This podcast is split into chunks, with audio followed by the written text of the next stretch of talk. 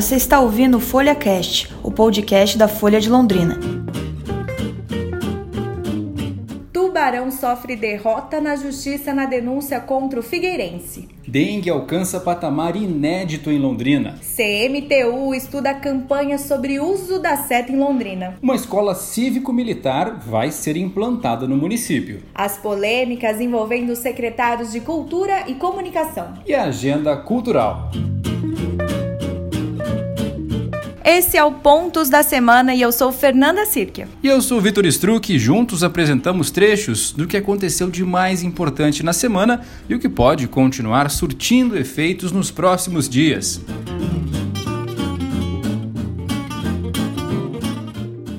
Está começando mais um Pontos da Semana aqui no FolhaCast. Sejam todos muito bem-vindos.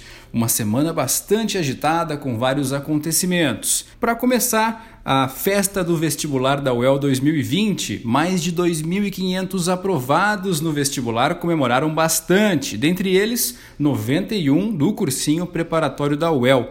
Nós aqui da Folha queremos dar os parabéns aos aprovados e também desejar ânimo e bastante foco aos que não passaram. Boa sorte no ano que vem. Mas calma aí, Vitor. A segunda convocação do vestibular da UEL será divulgada na terça-feira, dia 21, ao meio-dia, no site da COPS, lá no cops.uel.br. E as demais convocações podem ser acompanhadas neste mesmo endereço. Boa sorte a todos que estão aguardando ansiosamente a segunda chamada. Fer, ainda falando sobre o vestibular, agora o de Curitiba, lá na Universidade Federal do Paraná, foram 5.180 aprovados. Quase 60% deles terminaram o ensino médio em escolas públicas e 90% de todos os que passaram no vestibular residem no Paraná. E em Maringá, esta sexta está sendo um dia de festa também para os aprovados na UEM. Mais de 2 mil candidatos já têm suas vagas garantidas na universidade. Inclusive, o primeiro colocado no vestibular 2020 é um jovem de 17 anos que prestou o curso de medicina.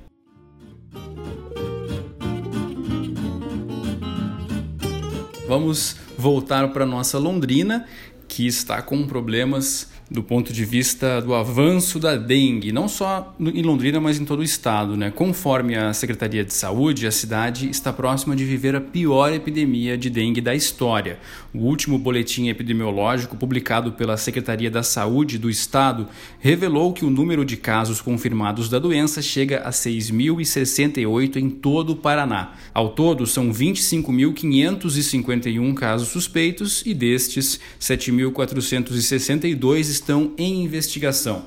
Estes dados englobam o período que vai de agosto de 2019 a janeiro de 2020. A repórter Micaela Oricasa ouviu a coordenadora da Vigilância Ambiental da CESA, Ivana Belmonte, que afirmou serem as regiões com os maiores números de casos, os municípios no entorno de Paranavaí, Campo Mourão, Londrina e Maringá. Em Londrina, somente neste ano já foram registrados 530 43 casos suspeitos, além de duas suspeitas de morte, uma mulher de 29 anos e uma senhora de 60. A batalha judicial do Londrina Esporte Clube para permanecer na Série B do Campeonato Brasileiro teve um novo capítulo.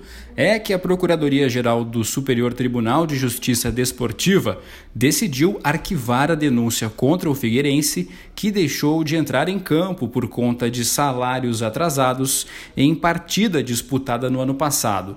A Procuradoria destacou que o Londrina não possui legitimidade para ingressar com um pedido de notícia de infração por falta de fair play financeiro.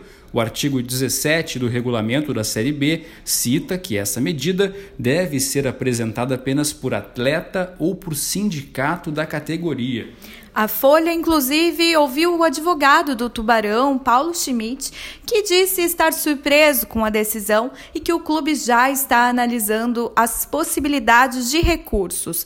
E apesar de ter arquivada a denúncia, a Procuradoria determinou que o Figueirense se manifeste no prazo de até três dias sobre as alegações de fraude das declarações dos atletas de quitação dos salários.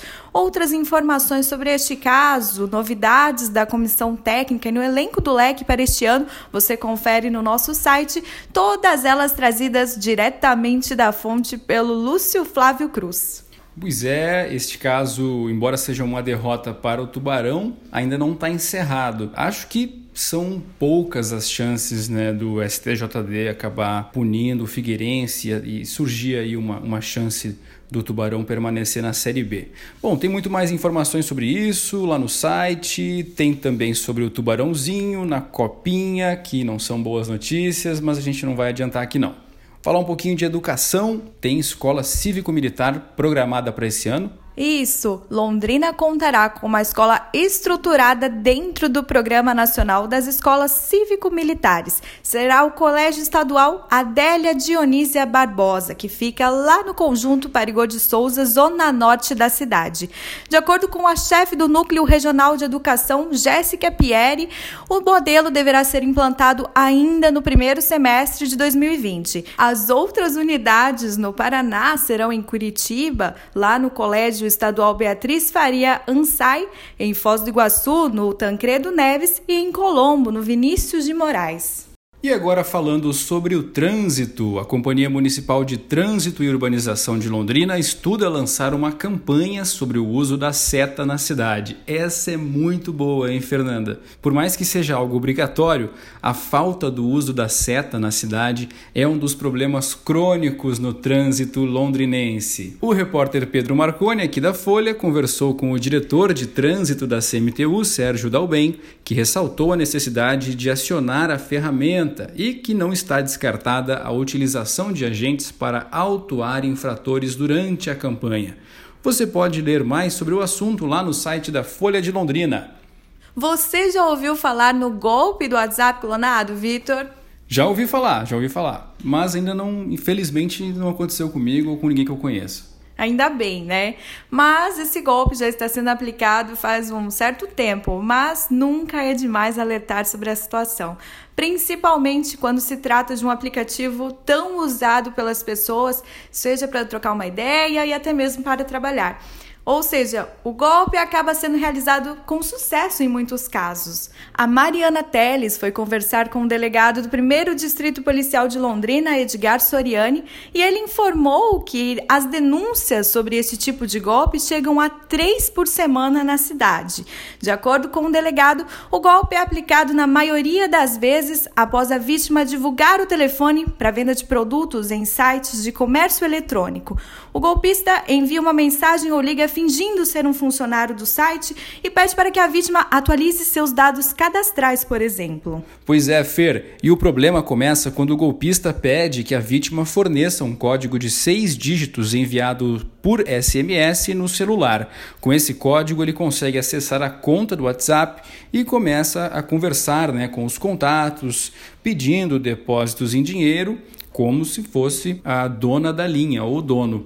Vale a pena ficar atento e procurar ativar a verificação em duas etapas, que é um dispositivo de segurança do próprio aplicativo. Falar um pouquinho sobre a economia mundial, com grande expectativa de todo o mundo, os Estados Unidos e a China assinaram a primeira parte de um acordo comercial nesta semana e que já vinha sendo desenhado há um ano e meio e agora serve para apaziguar a guerra comercial entre os dois países, as duas potências, né? Este acordo engloba mudanças nas áreas de propriedade intelectual, transferência tecnológica, agricultura, serviços financeiros, moeda estrangeira e câmbio. Segundo o vice-primeiro-ministro da China, Liu He, o país se compromete em adquirir 80 bilhões de dólares em produtos agrícolas dos Estados Unidos nos próximos anos.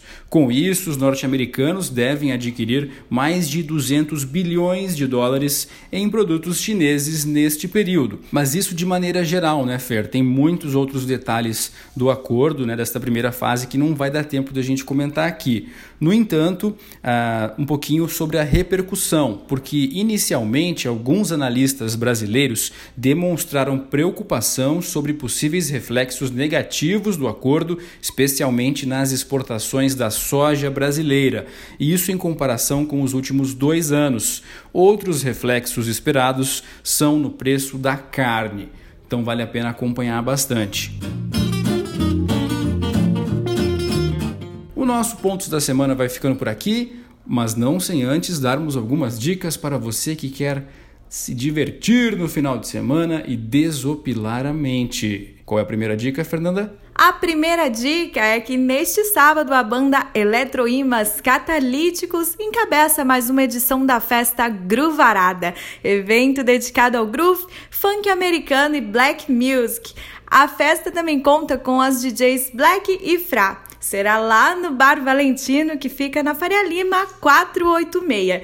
E parece que vai ter alguma coisa para quem curte metal, né, Vitor? Exatamente. Os metaleiros já têm um programa bem interessante para o final de semana, especialmente os fãs da banda Iron Maiden, porque um ex-vocalista do Iron está de volta a Londrina. É o Blaze Bailey, que se apresenta na noite deste domingo no bar Cativeiro, que fica lá na Avenida Castelo Branco, 1537. E é isso aí, pessoal. Por hoje é só. Continue acompanhando a Folha de Londrina para mais notícias sobre a cidade, sobre mais notícias nacionais.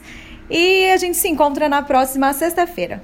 É isso aí, Fer. A trilha sonora foi cedida pela banda londrinense Londrina Hot Club. Até a próxima semana.